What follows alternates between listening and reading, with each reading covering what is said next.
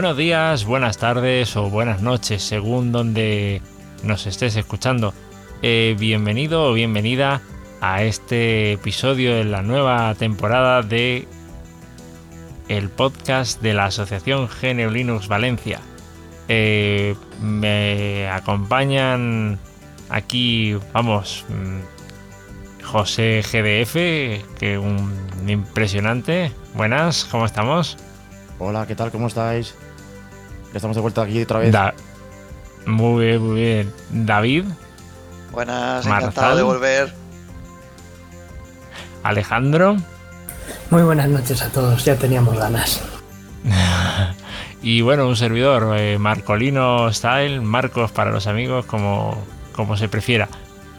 Eh, bueno, este episodio, pues hombre, es un poco interesante. A lo mejor eh, estabas acostumbrado ahí a escuchar a, Boro. Mm, ahora como que me han, dejado aquí solo, bueno, no solo ante el peligro, pero, pero bueno, eh, acompañado ante el peligro.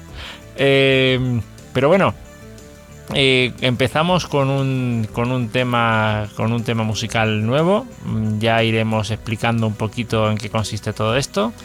Eh, pero bueno, vamos a dar paso, que creo que teníais algunas cositas que compartir. Creo que David tenía por ahí algo, algo interesante. Sí, para, eh, ir rompiendo el hielo después de una temporada de descanso, ahora que la temperatura nos permite volver a grabar por la noche, yo os traigo pues una buena noticia de un seguimiento de algo que ya hablamos en un episodio anterior, que es que PeerTube ya ha sacado la versión 2.4 que trae así como novedades más importantes que han añadido herramientas de moderación, como por ejemplo la acción de reportar. Ah, tiene un sistema de listas mejorada, tiene un plugin para anotaciones y han hecho mejoras en las interfaces y en el rendimiento. Mm, vale, y esto del plugin, espérate, espérate, el plugin para anotaciones, ¿de qué estamos hablando exactamente? Porque yo no me he metido todavía con, con PeerTube, entonces no, la conozco lo suficiente. Pues es una opción que cada instancia puede poner en su servidor y entonces si en ese servidor está instalado el plugin, que es algo opcional, tú cuando estás viendo un vídeo tienes la posibilidad de hacer anotaciones en algún minuto. Plan, en el minuto 5 quiero anotarme algo Vale, o sea, más o menos, no exactamente igual, pero más o menos como lo que vendrían a ser las tarjetas de, YouTube. Sí, lo que todavía yo no lo he visto, o sea, esto está en el listado de novedades. No sé si es que el que pone el vídeo te lo pone a ti o que tú en cada vídeo puedes elegir poner tus propias anotaciones. Muy interesante. Vale, vale, vale. Sí, sí, sí, sí, sí, sí, sí, sí. Eh, no, no, la verdad es que, la verdad es que, vamos, eh, esto, esto lo va a petar, ¿eh?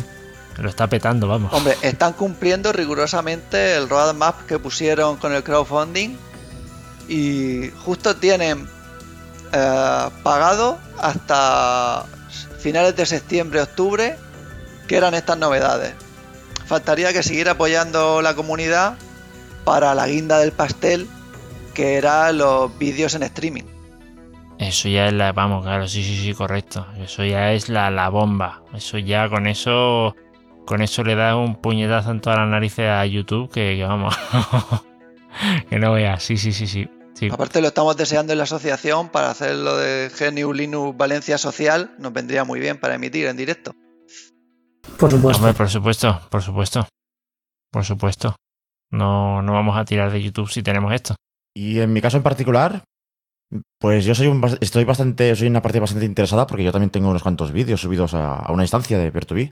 Así es que me va a venir de cine eso. No, no, yo, te digo que tengo que, yo tengo que meterme ahí en, en, en el tema. Yo es que me he metido más en eh, últimamente en tema de, de podcast autoalojado.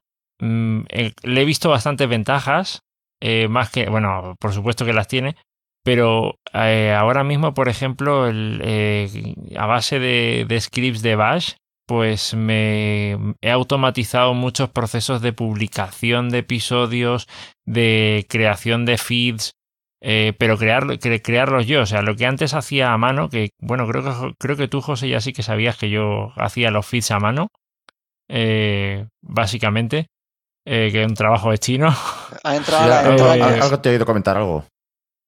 Sí, pues ahora eso mismo lo, paso por un script de Bash que, que, vamos, básicamente le tengo que poner, eh, tengo un archivo ahí en donde le pones tres o cuatro cosas, digamos, el título del episodio y poca cosa más, y ya está, te lo hace solo. Y luego, como tengo el podcast, digamos, alojado en una, en una Raspberry Pi, pues lo que hago es eh, sincronizar esos archivos que, que genero con, con, la Raspberry Pi y los pongo en una carpeta, digamos, temporal. Después le pongo un crontab y hasta encima puedo elegir la hora exacta en la que quiero que me publique los episodios. O sea, es que, es que de verdad que estoy muy, muy, muy contento. Muy contento. Tener control total sobre tu contenido. Sí, sí, sí, pero, pero vamos, es que es, que es, es, que es impresionante, ¿eh? de verdad, de verdad que, que, que vamos.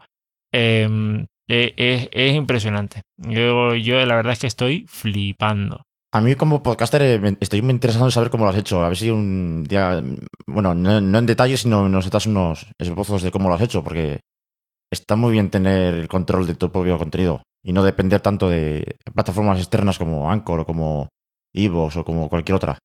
Estaría bien. Eh, eh, de, de de momento, de momento ya, ya, sabemos todos que no, todo lo que metas ahí en el plan gratuito te lo recomprima 64 kbps y te, y te deja el audio hecho una patata, vamos.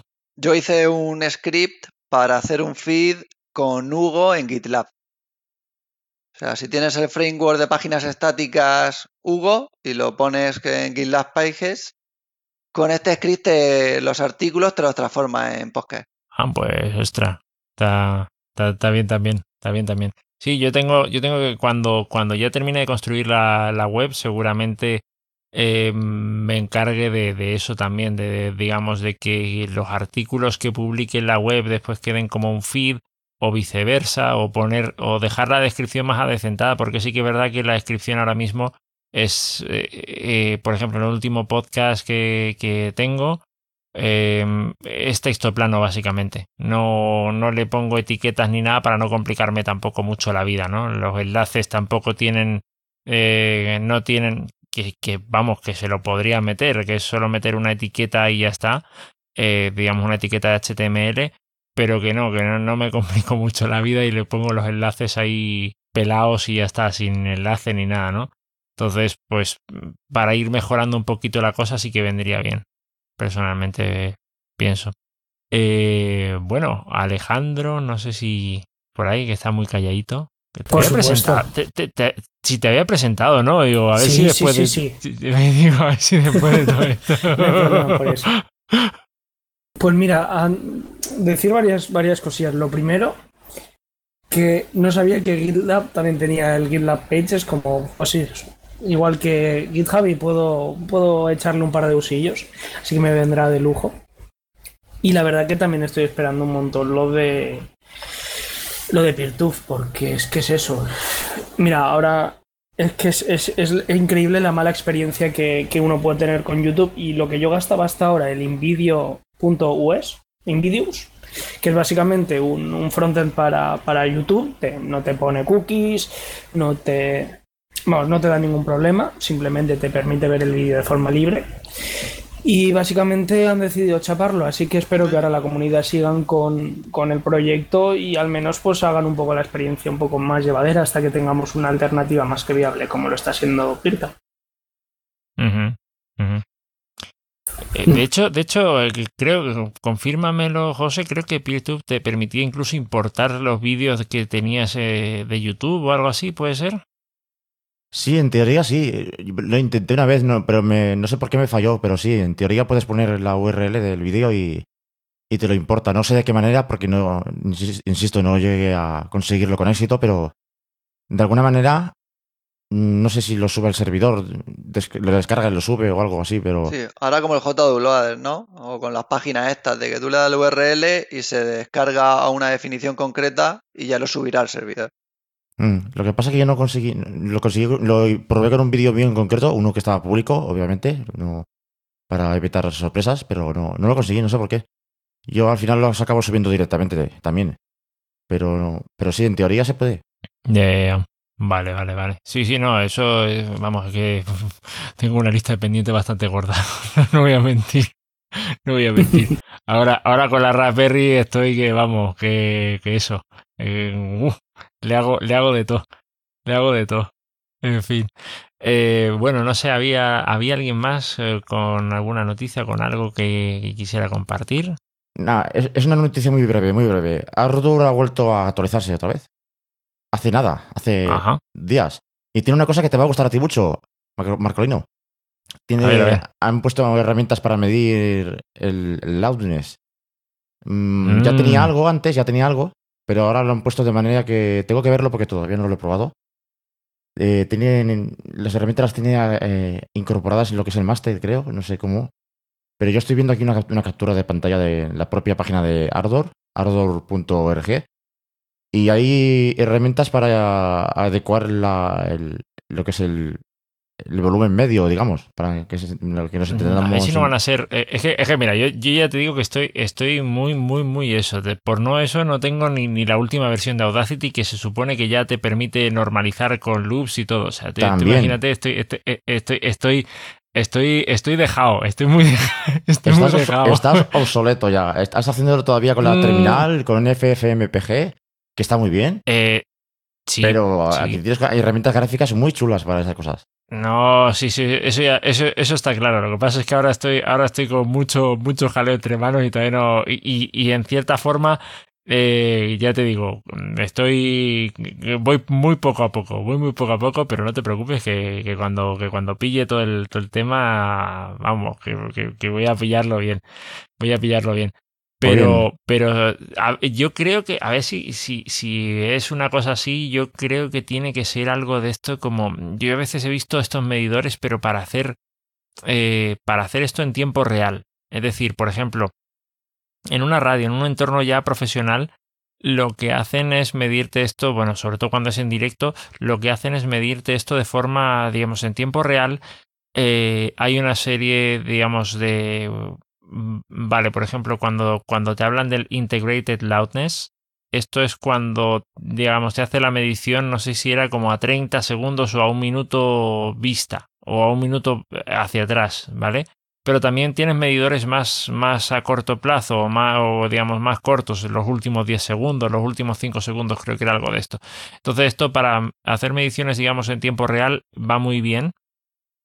Eh, si es lo que yo entiendo que es. Pero bueno, Ardor creo que no te permite hacer eh, nada, digamos, en, tiempo real. Hacer, no, no, te vale para hacer directos, ¿no? Mm, a ver, es un.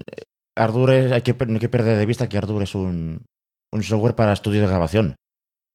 no está indicado, no, es que no esté indicado, sino que no, está pensado para cosas de directo, está, está, pensado para lo que es, para un software de estudio, para grabar, mezclar, masterizar, etcétera. Entonces, no está previsto donde ese sí que podría donde sí que podría venir bien a lo mejor un tipo de medidor de, medidores así es cuando tú sí que quieres grabar una digamos algo que se está haciendo que se está haciendo en directo y quieres asegurarte de que ya tienes la pista normalizada. Pero bueno no lo sé eso es un detalle que tendré que sí con, con, también se puede con también se puede hacer eso. Eh, no sé si la versión 6.2 que por cierto no lo he dicho es la 6.3 la que está ahora eh, Ardor y creo que ya incorporaba la posibilidad de monitorizar en las pistas directamente lo que, lo que se graba y, ya incorporarlo procesado. Y eso incluye, también puedes poner plugins de medición, que los hay también en tiempo real, de los que tú dices, Marcolino. Hay un plugin en concreto, que no me acuerdo el nombre, que te puede medir los, el nivel, así como tú decías, que no sé si tomando como referencia unos segundos o minutos o así. Ya existir existe ya. Es un plugin externo, pero está ahí. Sí, sí, sí, sí. No, no, sí, eso, vamos. Eh, Ardur es que, es que de verdad es mucho Ardur. Y bueno, esa, esa era la, la, reseña así rápida. Aparte de las correcciones de errores habituales y tal, pues esa es la principal novedad para mí. Es además está súper destacada en la web de Ardur, que es lo, lo, que, la principal novedad que tiene. Bueno, bueno, bueno, bueno, bueno. Eh, Eso es más material mm. para la serie de YouTube. Sí, eso te iba a decir que vamos, que por si alguien de los que esté oyendo el podcast no lo sabe, que José GDF tiene ahí unos, unos vídeos ahí con, con tutoriales de hardware que están muy, muy, muy, muy, muy bien. Muy bien, la verdad. O dicho de otra manera, más faena para mí. Eh, bueno, también. pero vamos, pero, pero, vamos, súper contento de que se actualice súper rápido este software. Tiene, está en buena salud, en buen estado de salud en cuanto a eh, donaciones y, y, todo eso. Siempre cumple sus objetivos de mensuales y, y vamos, que, que es, un, es, un, programa que va, que va, vamos, va a desbancar a cualquier privativo en poco tiempo, como siga así. Lo que se dice un caso de éxito del software libre. Eh, ¿Sí? sí, A ver si, a ver si se puede, eh, a ver si puede tener eh, el mismo, la misma repercusión que tienen, por ejemplo, OBS, que OBS básicamente, sobre todo entre, entre los gamers, tiene, vamos, una aceptación brutal más que yo diría que cualquier otro software. No sé si es que hay otro software que, que realmente se pueda comparar ahora mismo con lo que, con lo que puede ofrecer OBS. No sé si alguien sabe de algo así en el mundo privativo. Yo es que mm, no me metí con OBS y de ahí no he salido, la verdad. Sí que existe algo, pero no me acuerdo el nombre ahora. Lo que pasa que creo que OBS es más popular. Sí. Yo según tenía entendido, si OBS es estándar. Sí, sí, básicamente sí. Y oye, pues que si Ardor encima ah, va por ahí. Porque, a ver, Quiero decir, Audacity, por ejemplo, tiene mucha potencia, más de lo que la gente cree. Pero, mira, me lo dijo precisamente un, un, integrante de, tu grupo, del de Home Studio Libre, y me, me, dijo, vamos, una conversación que tuvimos así medio en privado, me dice, mira, si es que sabes qué pasa, que al final, eh, bueno, no, creo que lo dijo en el grupo, eh, al final, si te pones una, digamos, si a la gente le intentas meter un programa que parece eh, hecho para Windows 95, ¿vale? Porque sí que es verdad que la interfaz clásica y tal, pues no, no, no es, no es muy, no es muy vistosa, pero precisamente a mí es lo que me gusta, ¿eh? O sea, a mí precisamente las interfaces así me gustan. Para mí, por, la vista, a lo mejor, por tal, eh, lo veo más simplificado, lo veo más tal, pero entiendo que no es, eh, es, no es lo que la estética de hoy en día demanda. Y ya solo por eso, según la opinión de él, y en cierta forma la suscribo, eh, ya solo por eso como que se le mira por, por encima del hombro a Audacity cuando realmente tiene mucho para ofrecer. Mucho, mucho, mucho. No sé cómo lo veis vosotros. Fíjate que yo soy usuario de Ardo también y, Audacity lo utilizo un montón también. Y, y se puede decir que no lo, vamos, no lo aprovecho ni en un 15%, diría yo, ¿eh? No lo aprovecho. Tiene un montón de cosas ahí que, que, ni, que, ni, he abierto nunca y no sé ni para qué son. al final es, un tanque con mil posibilidades, pero sí que es verdad que hay gente que le entra las cosas por los ojos, más que por la funcionalidad. Aún así es muy popular Audacity también. Al respecto comentó el otro día un compañero de, de Radio, eh, Ernesto, dijo que eso, que, que, lo que faltan un poco son diseñadores de interfaz de gráficas, es lo que falta un poco en... De esta manera, Audacity tiene pieles o algo así, ¿no? Yo creo que se puede cambiar el tema. Sí, pero no cambia mucho más de lo que. Eh, eh, sí, exacto, eso te iba a decir. A lo mejor tiene un. Se ve un, pelín más moderno, pero de hecho es que yo te digo, en la, versión que tengo de Audacity, que sí que tiene tal, yo es que prefiero tener el tema clásico. Sí, yo soy espartano también para eso. ¿Eh? Que yo soy espartano también, no quiero distracciones. Yo quiero que, no, sí, sí, sí, sí. no, sé, me, me, a mí me gusta. O sea, yo voy a, lo que voy y tal. De hecho, yo, vamos, mi ordenador, eh, digamos, el que estoy utilizando, el principal, no es precisamente un ordenador escaso de recursos y sin embargo, yo tengo un Linux Mint con, con entorno XFCE. ¿Vale? Eh, no, no, eh, no sé, no le veo, no le veo mucha, mucha historia. Y la gente me mata y dice, no, pero si tienes no sé qué. No, no, me gusta, me, he quedado ahí, me, me, me, gusta y de ahí no me vas a sacar, yo creo, ¿eh? A mí, en el caso concreto de Audacity, si me cambias la interfaz me, matas, porque sé de dónde está todo y... Porque seguramente si hicieran un, si hicieran un retoque de diseño, seguramente cambiarían cosas de sitio. Y en el momento que cambien cosas de sitio me matan, porque... Buah. Es como me pasó con Blender. En Blender la última eh, versión eh, eh, voy perdido, pero completamente. No, no, sé dónde están las cosas. Voy perdido. Y eso, y eso que solamente lo uso para editar. Yo, yo básicamente entre eso y que, y que se me puso así medio un poco inestable la, la historia, que, que, a veces te pegaba unos craseos del copón. Eh, no, no, es que no busco la 2.8. Yo me quedo en la, en la 2.7, lo que sea, o, Pues- tal, pero no. Pues no. que sepas que está la 2.9 ya eh, en, en el aire, ¿eh? Ya está la 2.9 Sí. por ahí. ¿Y, y va, y va bien o qué? Y no, y no- y no hace mucho que se... Como el podcast estaba cerrado, no se anunció por aquí.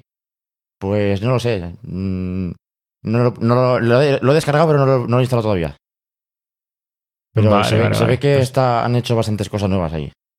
No estoy, Pues no habrá estoy en- que- al tanto. Habrá que, habrá que ver, pero vamos, es que, es que ya te digo, yo el, el cambio sí que es verdad que la adaptación fue bastante brutal. Sí que es verdad que, a ver, hicieron cosas, mm, eh, y quiero decir, hay, hay cosas que están muy bien hechas en el sentido de decir, por ejemplo, un recién llegado a Blender va a entender mejor la 2.8 que la 2.7. ¿Vale? Para empezar, que coges un, eh, coges un, un strip, lo arrastras de un lado, de, digamos, de un lado a otro eh, con, el, con, con el ratón, que antes sí lo, lo hacías así, pero tenías que apretar la tecla G para, para ir arrastrando, o sea, tenías que ir sabiendo. De hecho, yo las primeras veces que busqué un editor de, cuando estaba en Windows todavía, eh, buscaba editores, digamos, de, de, de vídeo, de software libre, y caí en Blender, yo me lo bajé, empecé a mirar y digo, esto no vale para nada, estaba a punto de tirarlo hasta que me encontré unos tutoriales muy buenos, por cierto, eh, eh, donde te explicaban así los primeros pasos, y, la verdad es que sin esos tutoriales, de verdad que lo hubiera tirado a la basura, honestamente, y, el, y Blender es, es, es bestial, Por cierto, voy- voy a ponerme un poco en el pellejo del oyente, por si acaso alguien no sabe lo que es Blender. Es un software para. En realidad es un software para animar y crear gráficos en 3D, para. Vamos, como. mm, Hacer Pixar en tu casa, para, para que me entiendan.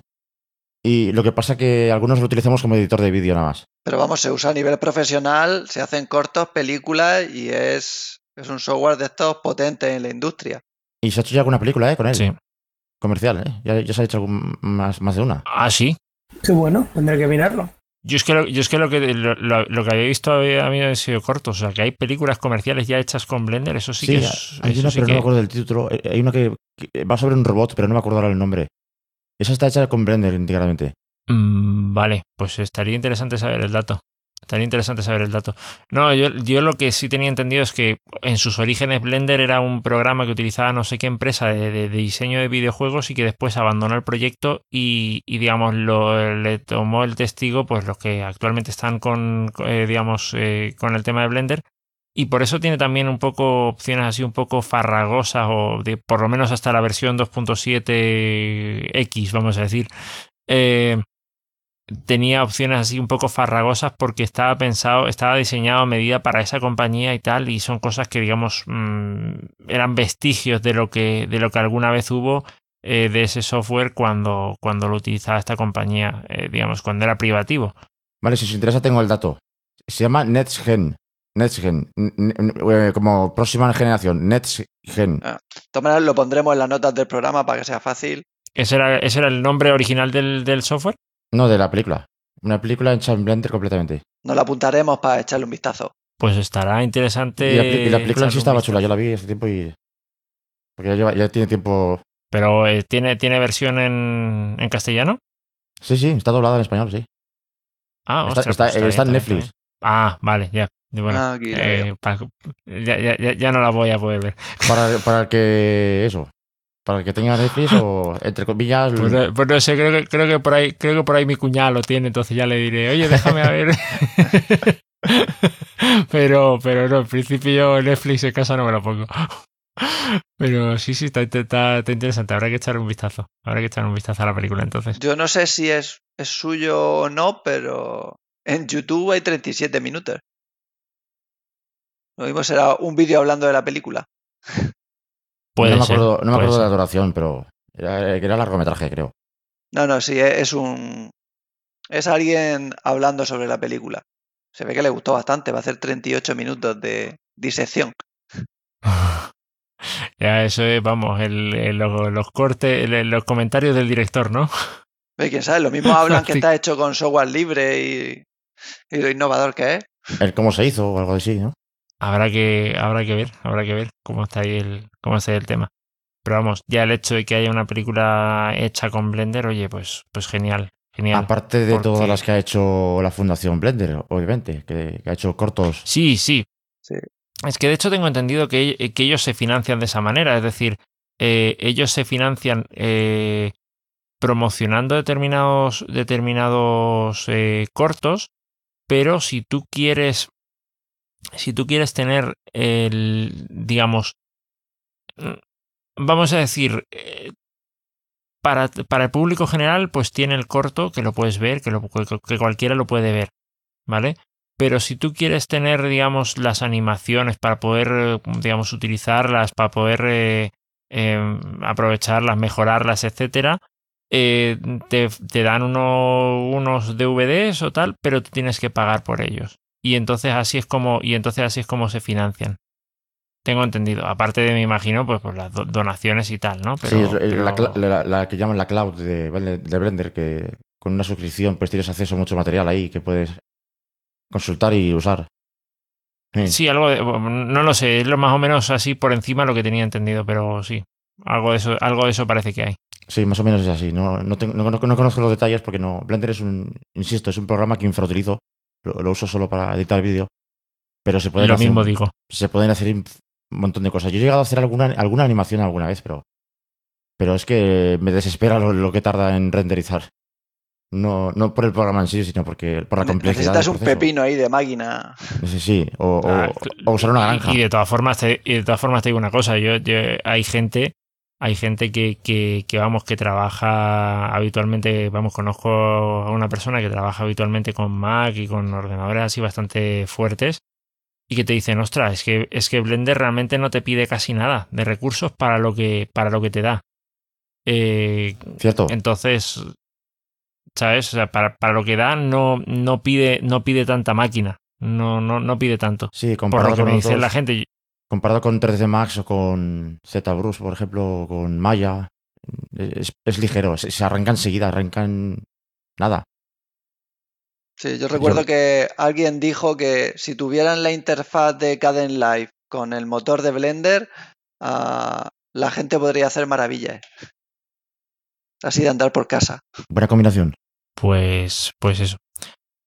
Bueno, a ver, em, teníamos alguna cosita más, porque si no vamos a, a, lo gordo, a lo gordo del, del, episodio. Eh, el tema que, que hemos escuchado en la presentación y que, y que vamos a escuchar ahora íntegramente es de aquí de, de José GDF. Eh, bueno, no sé si quieres compartir alguna cosa, algo sobre, yo que sé, la realización, qué te motivó a hacer ese tema, porque mm, detalles, detalles de esos que, que supongo que a todos nos, nos, nos gusta escuchar, digamos, el, el trasfondo detrás de, detrás de la música. Pues Hydrogen pertenece a, un proyecto personal que se llama Magia Tecnología, que ya lleva tiempo circulando por ahí. Tengo más EPs y más álbumes publicados, pero este fue, este fue el último de momento, hasta la fecha, creo. Si no recuerdo mal. Y tuvo esa historia, porque este, esto fue una especie de desafío que me hice a mí, mismo, doble. Por un lado, quería hacer una especie de homenaje a un músico francés bastante conocido, Mm. Y como no sé francés, no lo voy a pronunciar el nombre porque lo voy a decir mal, seguro. Pero... Eh, pues te, lo pronuncio, te lo pronuncio yo por ti porque somos sí, de la misma eh, Jean-Michel Jarre. O, o, Jean, o, Jean-Michel Jarre o Jean-Michel Jarre, pero sí, sí. Pues nada, él dedicó en su momento un álbum, a, un álbum entero de seis temas a, a otro elemento de la tabla periódica, al oxígeno. Y yo digo, bueno, pues yo soy más simple, yo voy a hacérselo al hidrógeno. Y, y, hice un tema de, para cada uno de los isótopos del, del, hidrógeno, que son el deuterio, el, eh, este, ahora me acuerdo. Bueno, los cada uno de los tres temas del, del EP es, un, es un, un, elemento de la, de la altar periódica. Y, y, si no, y si no me equivoco es Deuterium el, el, el, el elegido para, para el podcast.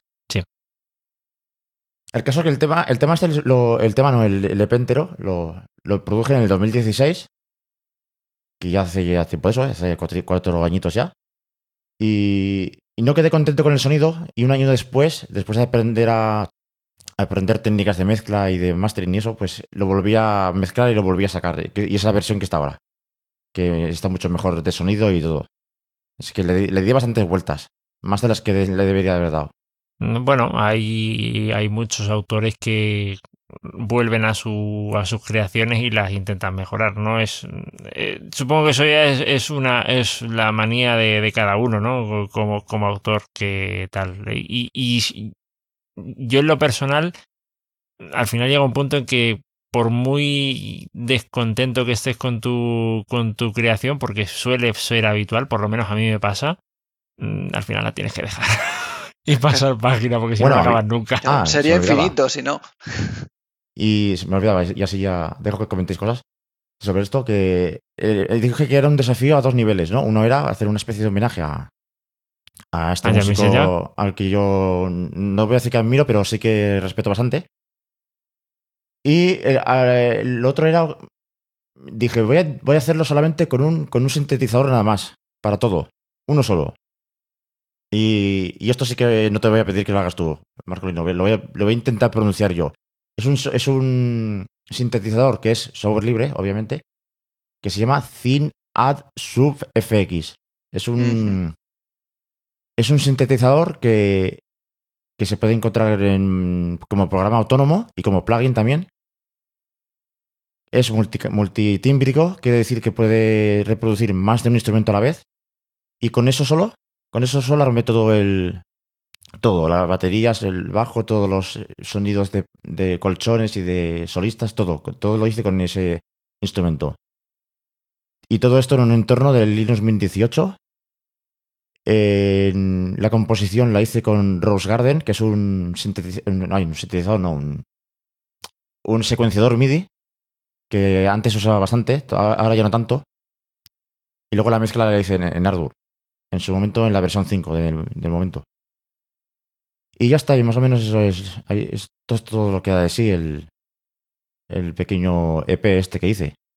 Que ahora nos va a ir acompañando, episodio y episodio. Eso es, con este, con, con el, vamos a dejar ya para terminar el, eh, ¿qué es? Deuterium, ¿no? No me estoy equivocando. Creo que sí. De, de José, sí, Está, pro, pro, está, está, Protium, Deuterium y Titrium, que son los. No, es, es, no, no, no, no. Es, es, el, segundo es, el segundo es el que, que, por cierto, hay videoclip también del tema. Sí, sí. Y, y, de ese es.